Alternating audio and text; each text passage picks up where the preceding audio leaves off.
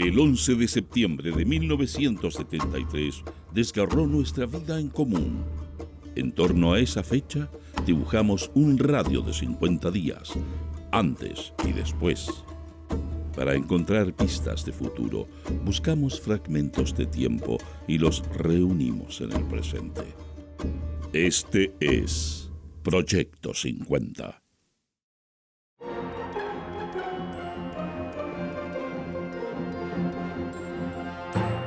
Buenos días. Estas son las principales noticias del domingo 26 de agosto de 1973. Portadas. El siglo. Microbuseros rompen con mafia de Vilarín. Dirigente nacional denuncia carácter politiquero del paro. Pedro Arancibia, vicepresidente de la Confederación de la Locomoción Colectiva Particular, señala que la situación es insostenible y pide al gobierno que aplique todas las medidas para solucionar el paro. Comunistas de Santiago se reúnen hoy en el Caupolicán. Diputado Jorge Insunza rendirá informe. Su gesto es una lección moral para los que callan ante acciones sediciosas. Presidente Allende a General Prats. Detenidos 133 vándalos fascistas por incidentes. Querella contra OSA por pistolero y matón. El Mercurio. Paro de transportistas. Difícil camino para un acuerdo. Portada completa con esta noticia. Noticias interiores. El siglo. Sindicatos del mundo entero respaldan a pueblo chileno. Trabajadores continúan alerta para frenar tentativa golpista campesinos llaman a defender la reforma agraria. El Mercurio, poderoso arsenal, descubrió la Armada. Kissinger en México. Carta envió el presidente Allende al general Prats. 128 detenidos en incidentes. Noticia destacada. El siglo. Chile Centro de Solidaridad de los Trabajadores del Mundo. El Comité de Apoyo a la Unidad Popular de Chile, integrado por los miembros del Partido Comunista Francés, Partido Socialista y las Centrales Obreras CGT y CFDT, expresaron hoy su solidaridad a la izquierda chilena. El Mercurio.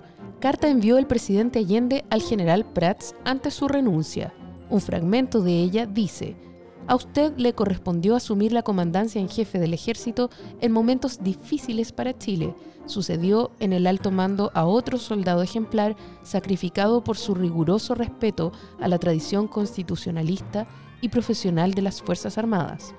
El gesto de su renunciamiento, motivado por razones superiores, no es la manifestación de quien se doblega o rinde ante la injusticia, sino que la proyección de la hombría propia de quien da una nueva muestra de su responsabilidad y fortaleza. De nuestro ranking musical de la semana suena Dejaré la llave en mi puerta de Tony Ronald.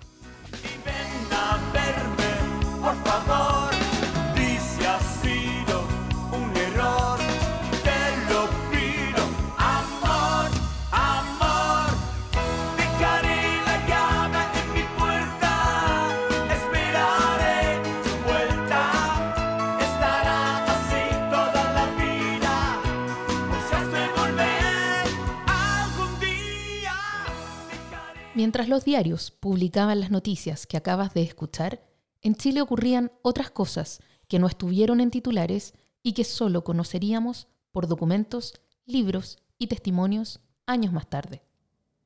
Entre los meses de julio y agosto de 1973, de acuerdo con las memorias de Prats, se había generado un claro ambiente adverso al comandante en jefe de ese entonces. Las esposas de los generales se manifestaban gritando Viva Ruiz, abajo Prats y Montero. Es decir, la manifestación se canalizaba en contra de los principales mandos constitucionalistas de las Fuerzas Armadas. Esto permitió dar por superado el obstáculo que subsistía dentro de las Fuerzas Armadas para garantizar el control total sobre la institución de los mandos golpistas.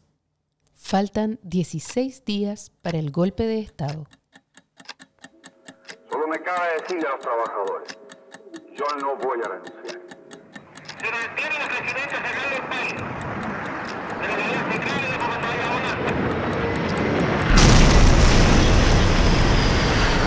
Fuerzas Armadas y de Orden han actuado en el día de hoy solo bajo la inspiración patriótica. Es 27 de septiembre de 1973.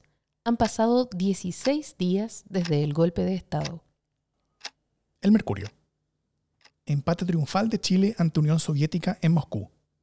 El presidente de la Junta de Gobierno, general Augusto Pinochet Ugarte, felicitó a la selección chilena.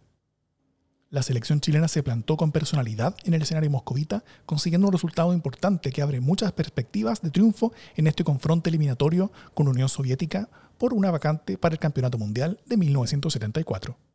Madeco fabricaba tanquetas para los extremistas de la UP, denuncian autoridades militares. La base del vehículo blindado es un simple e inofensivo carro grúa al que le agregaban planchas de acero de 7 milímetros. Los terroristas construyeron además una fortaleza dentro de la industria. Desentrañan la maraña de Editorial Quimentú, asegura general Diego Barros Ortiz.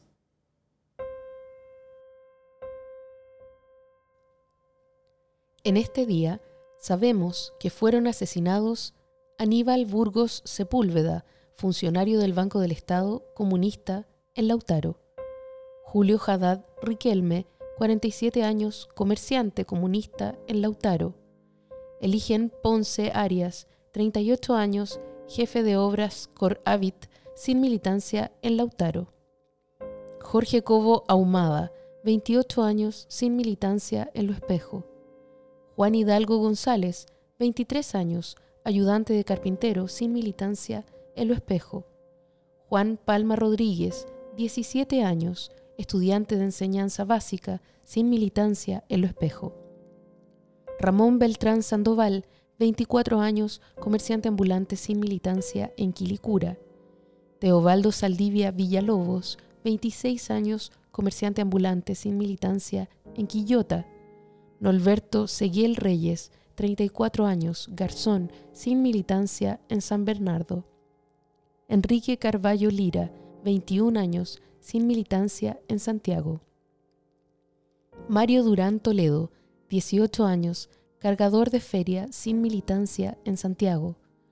Mario Parra Guzmán, 29 años, obrero sin militancia en Santiago. Abraham Romero Geldres, 29 años, comerciante ambulante socialista en Santiago. Luis Soto Silva, 19 años, sin militancia en Santiago. José Miguel Vargas Valenzuela, 26 años, chofer sin militancia en Santiago. Guillermo Zamorano Díaz, 47 años, sin militancia en Santiago. Luis Sani Espinosa, 19 años, sin militancia en Santiago. Germán Castro Rojas, 33 años, contador, intendente de Talca, socialista en Talca. Florindo Vidal Hinojosa, 25 años, empleado de Vialidad MIR. También este día fueron detenidos Manuel Aguilera Aguilera, 45 años, obrero de Endesa sin militancia en Antuco. Abel Carrasco Vargas, 39 años, obrero de Endesa socialista en Antuco. Carlos Montesino Urra, 43 años, artesano, comunista en Coihueco. Jorge Ayllón Lara, 33 años, funcionario ECA, comunista en Lonquimay. María Arriagada Jerez, 40 años, profesora de enseñanza básica, comunista en Lonquimay. Nivaldo Seguel Muñoz, 32 años, obrero municipal, comunista en Mulchen. César Ávila Lara, 36 años, profesor socialista en Osorno. Julio Chacón Ormazábal, 26 años, miembro del GAP profesor socialista en San Miguel. José Díaz Toro, 29 años, obrero agrícola, simpatizante comunista en Temuco. Todos fueron hechos desaparecer. La mayoría de ellos siguen desaparecidos.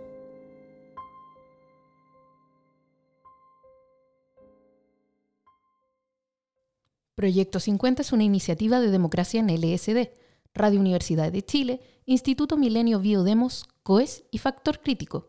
Escucha Proyecto 50 diariamente en tus plataformas favoritas de podcast y en Radio Universidad de Chile. Síguenos en Twitter e Instagram como arroba Proyecto 50CL y escucha también nuestro espacio de análisis semanal cada lunes a través del podcast Democracia en LSD. Encuentra las fuentes y más detalles del proyecto en las notas de cada episodio.